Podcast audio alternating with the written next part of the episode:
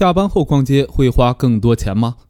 如果你有下班逛街的习惯，那么我建议你关注一下自己的钱包，看看是不是比想象中花钱花得更快了。有人说：“别逗了，上班都累死了，逛街肯定买不动东西了。”可是有研究指出，下班后逛街可能会买更多东西。科学实验发现，人们在各种情境下的自我控制都会调用自我调节资源。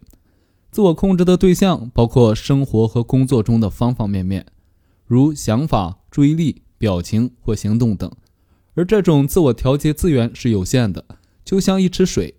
当水池比较满时，即使容易冲动购物的人也能够理智地做出决定；而当水量不多时，人们对冲动与欲望的控制力便会降低，也就容易发生冲动性购买。